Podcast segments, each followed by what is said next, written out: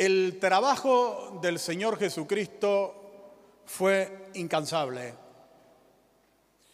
El escritor Flavio Josefo, escritor del primer siglo, dijo que en los tiempos de Jesús existía unas 204 ciudades y aldeas, cada una con un promedio de unas 15.000 personas.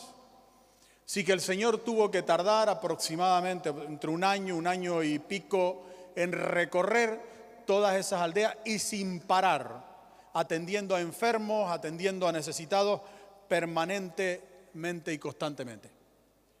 ¿Qué hacía el Señor, según este texto, para sanar las enfermedades de la gente?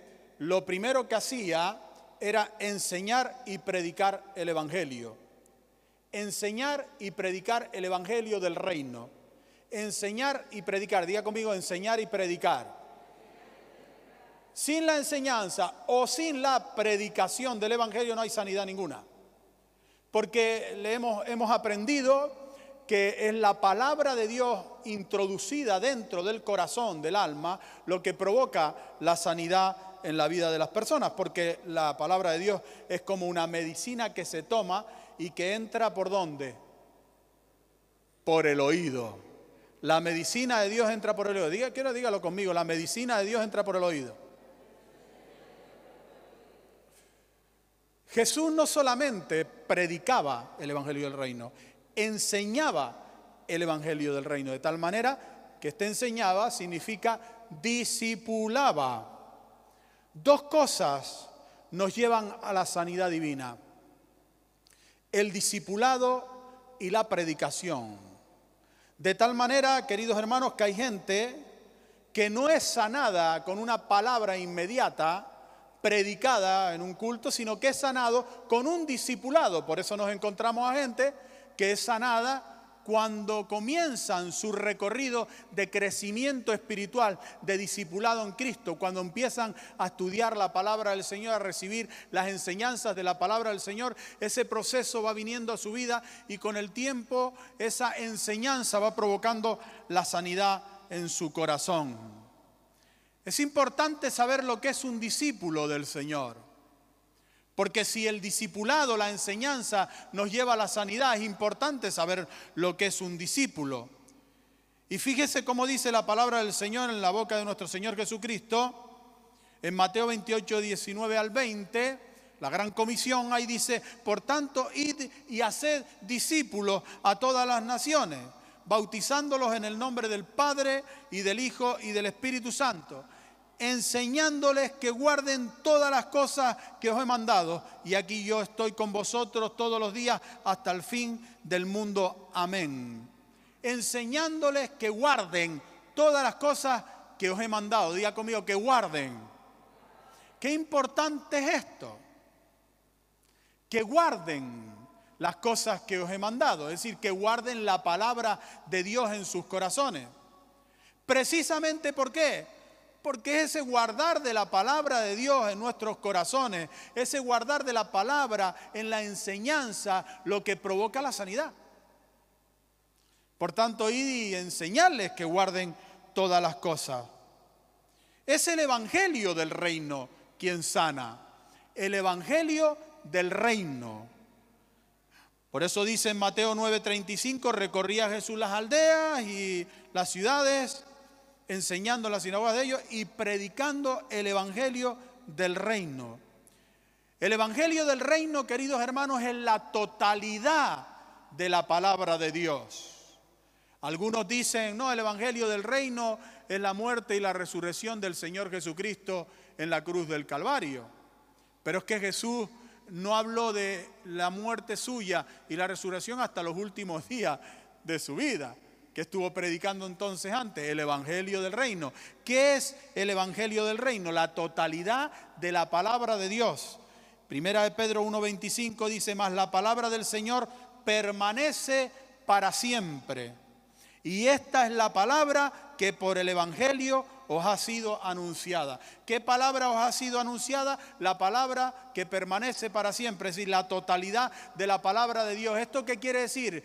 Que una palabra de Génesis al Apocalipsis, cualquier palabra que Dios te dé de Génesis al Apocalipsis, te puede sanar, bendecir y restaurar tu vida por completo, porque es la palabra sanadora de Dios. ¿Cuántos dicen amén?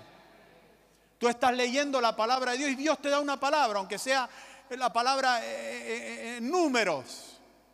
¿Quién sabe?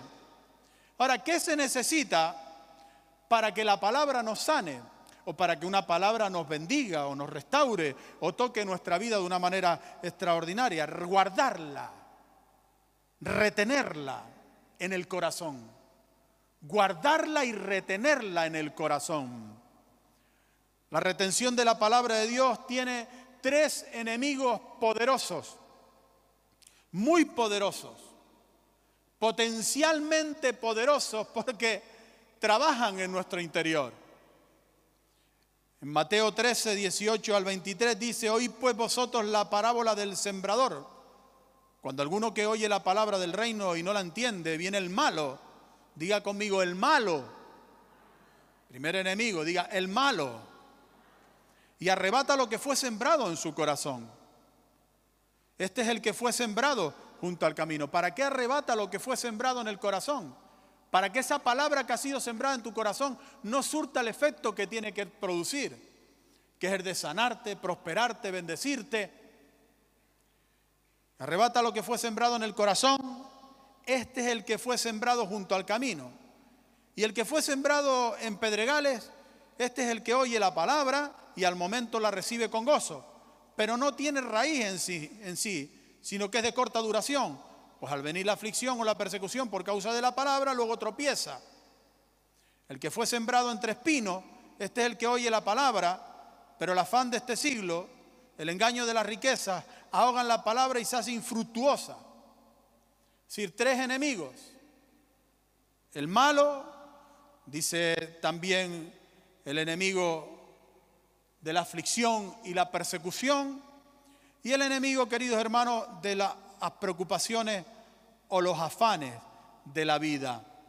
Pero fíjese que en el versículo 23 dice, mas el que fue sembrado en buena tierra, este es el que oye, entiende la palabra y da fruto, produce a ciento, a setenta y a treinta por uno. Da fruto. La palabra fructifica en aquellos que son buena tierra ¿Cuál es la buena tierra? La tierra que no expulsa la semilla.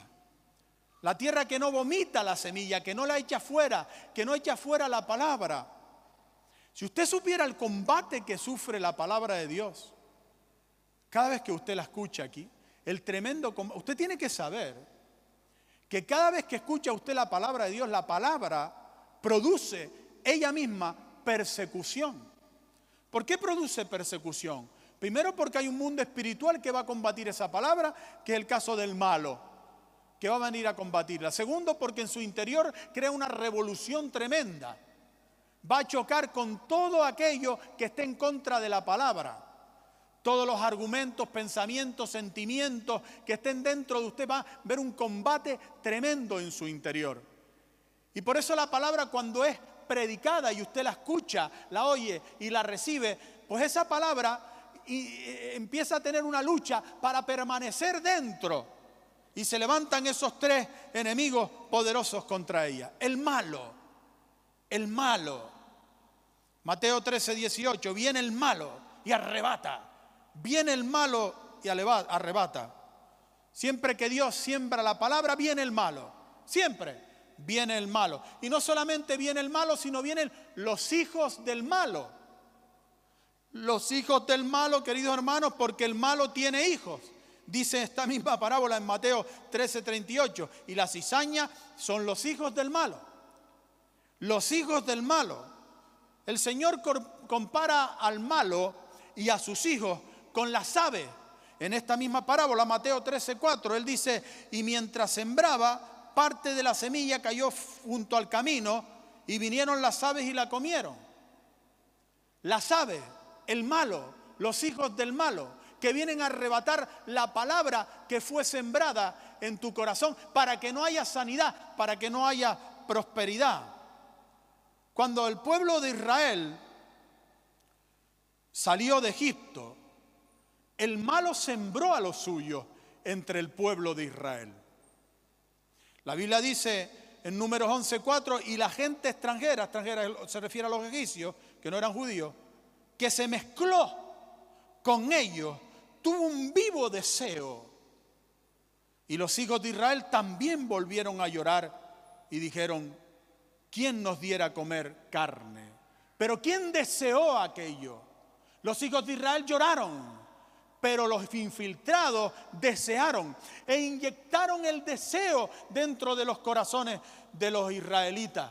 Ellos no tenían ese deseo, pero les fue inyectado por medio de estos infiltrados hijos del malo, que les llevó a la queja, que les llevó, queridos hermanos, a la murmuración, que les llevó a toda esa cosa que el malo produce. Porque cuando la palabra del Señor habla de las aves y la compara al malo, está hablando de lo que hacen las aves. Las aves traen y llevan por medio del pico traen y llevan por medio del pico. Todo el que trae y lleva por medio de su boca murmuraciones, críticas y todo este tipo de cosas es hijo del malo. O está comportándose como un hijo del malo. A lo mejor no es un hijo del malo, pero tiene un comportamiento como un hijo del malo y debería de tener un comportamiento como un hijo del bueno que lo único que lleva en su pico es la buena noticia, eso que llevó la paloma y se la llevó a la, al arca a Noé, la semilla, la, buena noticia, que es lo que tiene que llevar un hijo del bueno. La murmuración representa a las aves aquí. Y el malo y los hijos del malo tratan de sacar la semilla del corazón a través de la murmuración, como hicieron con el pueblo de Israel. Nunca participes de la murmuración, porque estarás participando en las obras del malo. Y en otras eh, palabras, también la escritura nos enseña con respecto a la murmuración, con el trae y lleva, que se mata la palabra de Dios. Porque trata de arrebatar la palabra del Dios del corazón. Los que murmuran incumplen el mandamiento de Éxodo 20:13, no matarás. No matarás porque el objetivo de la murmuración siempre es el mismo, el de matar. Matar la dignidad, la reputación, el honor de las personas. De tal manera que aquellos que murmuran son asesinos espirituales. Tratan de destruir la vida de los otros. ¿Qué pasa con esta gente? Porque la palabra del Señor con respecto a este mandamiento de no matarás es muy contundente. De tal manera que en textos como el de Apocalipsis 3.10 dice, si alguno mata a espada, a espada debe ser muerto. De tal manera que el que mata debe ser muerto. A lo mejor no una muerte física, pero una muerte de sus cosas, una muerte espiritual. Por, por ejemplo, la muerte de abandonar al Señor Jesucristo, porque eso produce las murmuraciones. Yo le pregunto a usted, querido hermano, ¿hay algún texto en la palabra del Señor que diga en el Nuevo Testamento que el que murmura es digno de muerte? ¿Es digno de muerte? Sí lo hay. Y lo dice claramente en Romanos 1, 28 al 32. Y como no, ellos no aprobaron tener en cuenta a Dios, Dios los entregó a una mente reprobada para hacer cosas que no convienen, estando atestados de toda injusticia, fornicación, perversidad, avaricia, maldad, llenos de envidia, homicidios, contiendas, engaños, malignidades, murmuradores, detractores, aborrecedores de Dios, injuriosos, soberbios, altivos, inventores de males, desobedientes a los padres, necios, desleales, sin afecto natural, implacables, sin misericordia, quienes habiendo entendido el juicio de Dios, que los que practican tales cosas son dignos de muerte. No solo las hacen, sino que también se complacen con los que la practican. Qué peligrosa es la murmuración. Y, aquí está hablando de aquellos que han entendido el juicio de Dios. Es decir, está hablando de hijos de Dios que murmuran, que murmuran. Y esa murmuración es muy destructiva. Y por eso Dios es tan contundente. Te dice, ah, tú estás murmurando, pues me voy a cargar algo de tu vida, algo de ti va a morir. Algo de ti va a morir. Si has murmurado contra mi esposa, la iglesia, mi esposa, la iglesia, que es mi matrimonio, el matrimonio entre Cristo y su esposa. Si has murmurado contra mis hijos, el que toma espada, a espada debe morir.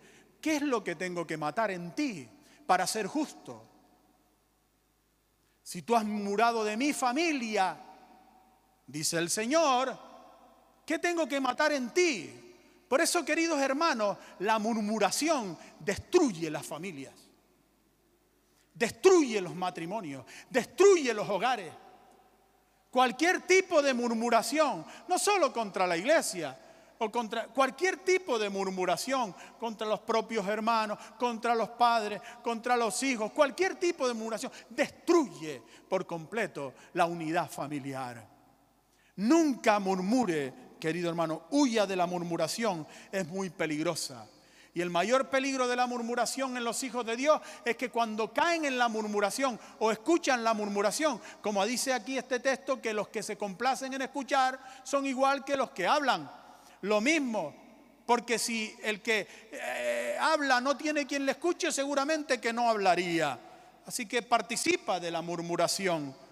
Cuidado con la murmuración, porque lo primero que mata es la palabra de Dios sembrada en tu corazón. Esta palabra que está siendo sembrada en tu corazón, nada más salir de aquí, vas a hacer, a recibir murmuración a lo mejor de infiltrados que tenemos entre nosotros, hijos del malo, que vienen a sacar la palabra que el Señor siembra en tu corazón. ¿Para qué? Para que no seas sano, bendecido y prosperado. Pero tú rechaza toda murmuración en el nombre poderoso de Jesucristo.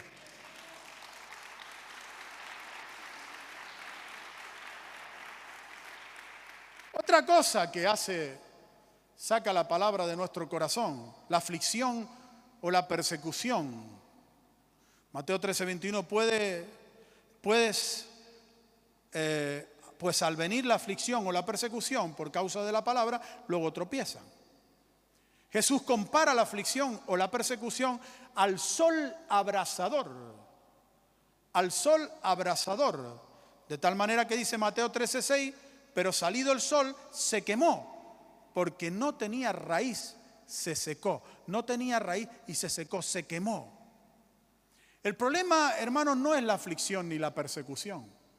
No tenemos problema con la aflicción ni con la persecución, sino con la raíz. La raíz. Toda palabra que no tiene raíz se seca. Se seca. La aflicción es un estado de tristeza, de angustia, de aprieto, cuando estamos en aprieto. Y la persecución, todos sabemos lo que es. Todos recibimos persecución. El problema en los creyentes no es la aflicción ni la persecución. ¿Por qué? Porque eso es parte de la vida del creyente. Juan 16, 33 dice, en el mundo tendréis aflicción. Y en 2 de Timoteo 3:12 dice, y también todos los que quieren vivir piadosamente en Cristo Jesús padecerán persecución. Así que los creyentes, la aflicción y la persecución es parte de nuestra vida. El Señor no permite la aflicción en la vida de un creyente por gusto, como dice Lamentaciones 3:33, porque no aflige ni entristece voluntariamente a los hijos de los hombres. No es por gusto, no es por su voluntad. De hecho, no es su voluntad la aflicción en la vida de un creyente. Pero la aflicción tiene un propósito en la vida de los creyentes. Juan Climaco, este creyente del siglo VI, eh, presentó la aflicción como una escuela de oro, dijo, dentro del alma que te despoja de todo lazo y atadura. La aflicción tiene como propósito despojarte de los lazos y las ataduras. Lazos y ataduras, cosas que nos encadenan. Pueden ser vicios, puede ser estilos de vida que no tenemos que tener, puede ser incluso personas que nos mantienen en un estado prácticamente de esclavitud. La palabra de Dios dice que la aflicción tiene como propósito romper esos lazos. Por tanto, la aflicción tiene una connotación buena en nuestra vida, por eso Dios la permite. La aflicción y la persecución no es un problema en la vida de los creyentes para que la palabra salga. No, no es un problema, porque eso lo vamos a tener permanentemente. El problema es la raíz. ¿Qué es una palabra sin raíz? ¿Qué es una palabra sin raíz? Porque dice que la palabra vino el sol, la secó porque no tenía raíz. ¿Qué es una palabra sin raíz? Es una palabra de corta duración, como dice Mateo 13:21, pero no tiene raíz en sí, sino que es de corta duración. ¿Y qué es una palabra de corta duración? Es esa palabra que nosotros queremos recibir para el momento. Esa palabra la seca la aflicción y la secan los problemas. Esa palabra que queremos recibir para el momento, me voy a explicar mejor.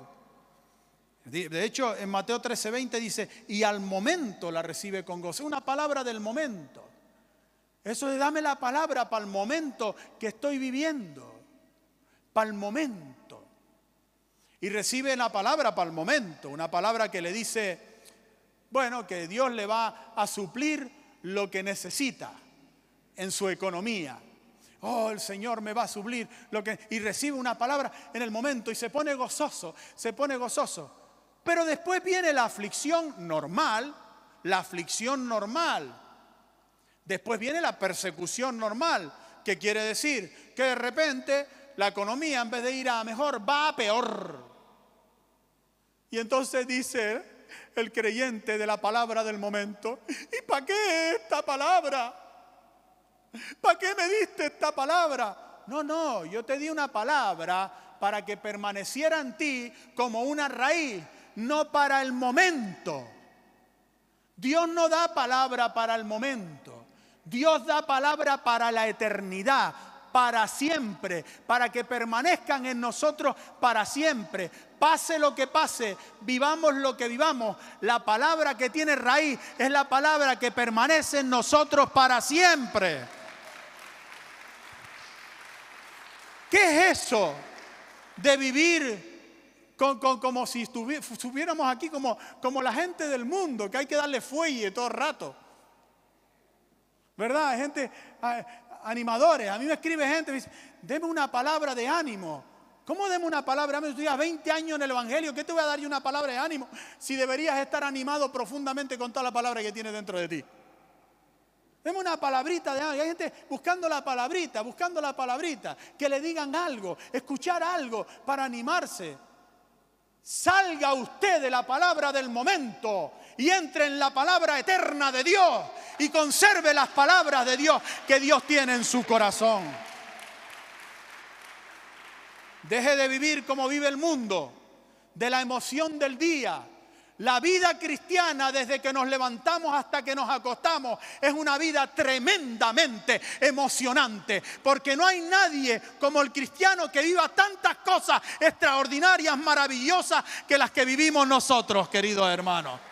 Incluidas las persecuciones.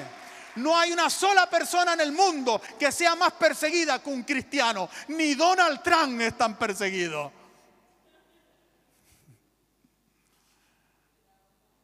Somos mucho más perseguidos que cualquiera del mundo.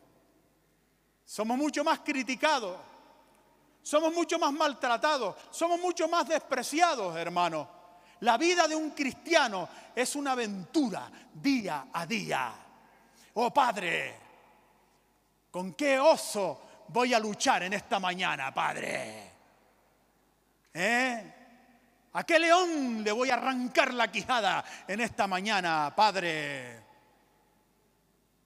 Esta tiene que ser nuestra actitud cada mañana, porque en Cristo Jesús somos más que vencedores. No hay leones, ni osos, ni nada en este mundo que pueda derrotar nuestra vida. Palabrita del momento, no. Palabrita de raíz. Señor, dame una palabra que se quede en mi corazón para siempre y que aún la comparta yo a mis hijos y siga generación tras generación corriendo en mi vida. Esas palabras para el momento no contestan oraciones. No contestan ni una sola oración la palabrita al momento. Y mire que Dios le da palabra a usted. Hoy, mañana, pasado, usted abre, escucha, Dios le habla, pero no para el momento, sino para siempre. No para que usted coja esa palabrita, ¿verdad? Y ya después la tira a un lado como algo que me sirvió para este tiempo. Recuerdo yo cuando estaba pasando por aquel momento difícil que Dios me dio una palabra y esa palabra no te sirve para hoy aunque no estés pasando un momento difícil. La palabra de Dios permanece para siempre. Y esa palabra que permanece para siempre es la palabra que provoca sanidades en nuestra vida y milagros y, contesta las peticiones de nuestro corazón. Por eso en Juan 15, 7 dice, si permanecéis en mí y mis palabras permanecen en vosotros, pedid todo lo que queréis y os será hecho. Fíjese, hermano, ¿de qué depende la respuesta a sus oraciones? ¿Sabe de qué depende la respuesta a su oración por su hijo, por su familia, por su economía? De que usted esta palabra que escucha ahora permanezca guardada en su corazón para siempre. Si usted esta palabra que está escuchando la guarda en su corazón, como dice aquí, usted puede pedir lo que quiera que le será hecho. Pero escuche bien lo que dice, le será hecho. No es que Jesús lo hará, le será hecho. ¿Hecho por quién? Por la palabra que permanece en su corazón. Porque es la palabra que permanece en su corazón lo que transforma su hogar, su familia, su economía, su casa, su vida, su matrimonio y aún sana su cuerpo, querido hermano.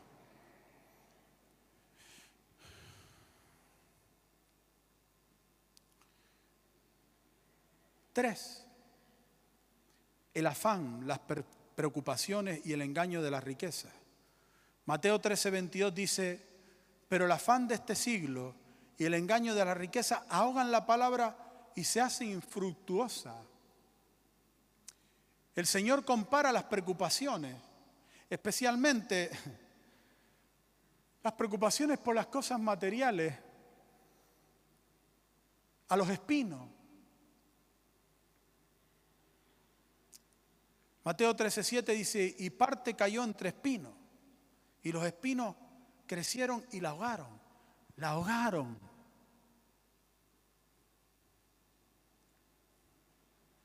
El problema de los espinos es que no solo ahogan la planta, sino que tienen unas raíces tan potentes que se comen los nutrientes de la planta.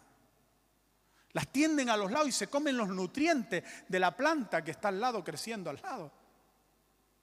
La dejan sin comida, sin nutriente, desanimada y desnutrida. Para algunos cristianos, vivir preocupados y estresados por las cosas de este mundo les parece normal. Es normal para algunos cristianos vivir preocupados porque mañana tengo que pagar no sé qué, porque pasado tengo que hacer no sé qué cosa, porque aquello, porque el otro, preocupados, les parece normal. Pero eso no es normal, querido hermano, porque las preocupaciones y el estrés ahogan la palabra de Dios, no son normales en el reino de Dios. Le dejan sin fruto y sin poder a la palabra de Dios. Lo peligroso de los espinos es que se les deja crecer con la palabra de Dios. Me explico. dice que los espinos ahogan la palabra. Y los espinos son los afanes y las preocupaciones por las cosas del mundo. Por las cosas que tengo que pagar, por las cosas que no sé qué, por la economía, por las preocupaciones de las cosas materiales, por todas estas cosas.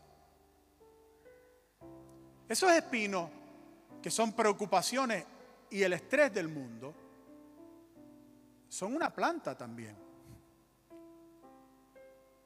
Son una planta que se sembró con una semilla. De tal manera que un creyente tiene la semilla de la palabra de Dios que la está haciendo crecer y la semilla del espino, de la preocupación y los afanes en el mundo. El problema aquí es que si tú haces crecer la semilla de la palabra de Dios, no hay ningún problema. La semilla de la palabra de Dios y la palabra de Dios tiene tanta potencia que los espinos al estar no estar crecidos no afectan a la palabra de Dios. El problema de algunos cristianos es que reciben la semilla de la palabra de Dios en el culto, reciben la palabra de Dios, pero además van por ahí escuchando las palabritas de prosperidad, de dinero, de cómo hacerte rico, buscan riquezas en el mundo, de cómo prosperar en aquello, prosperar en otro, y también están alimentando los espinos. Van detrás de las riquezas, caen en lazo y en condenación, dice la palabra. No les es suficiente el maná. No les es suficiente la palabra de Dios. Tienen que buscar cómo enriquecerse. Vengan los negocios, cómo hacer aquello. Y se, venga, escuchan y venga como, como sermones. Y, y esa semilla empieza a alimentarse. Y van creciendo. La palabra y la semilla y perdón y los espinos juntos y un día los espinos ahogan la palabra de Dios y se hace infructuosa. Y dice, Señor, yo he ido a escuchar tu palabra. Yo he escuchado tu palabra, Señor, cada domingo. No he faltado, yo no he faltado a las células, he oído tu palabra, he hecho crecer tu palabra. Sí, pero también has hecho crecer los espinos. También has hecho crecer las preocupaciones, los afanes. También has enredado con el mundo. No es suficiente la palabra de Dios para hacerte prosperar, para bendecirte, para coger tu economía y convertirla en una economía poderosa. Quien tiene el mensaje aquí de prosperidad es el Señor Jesucristo y no el mundo.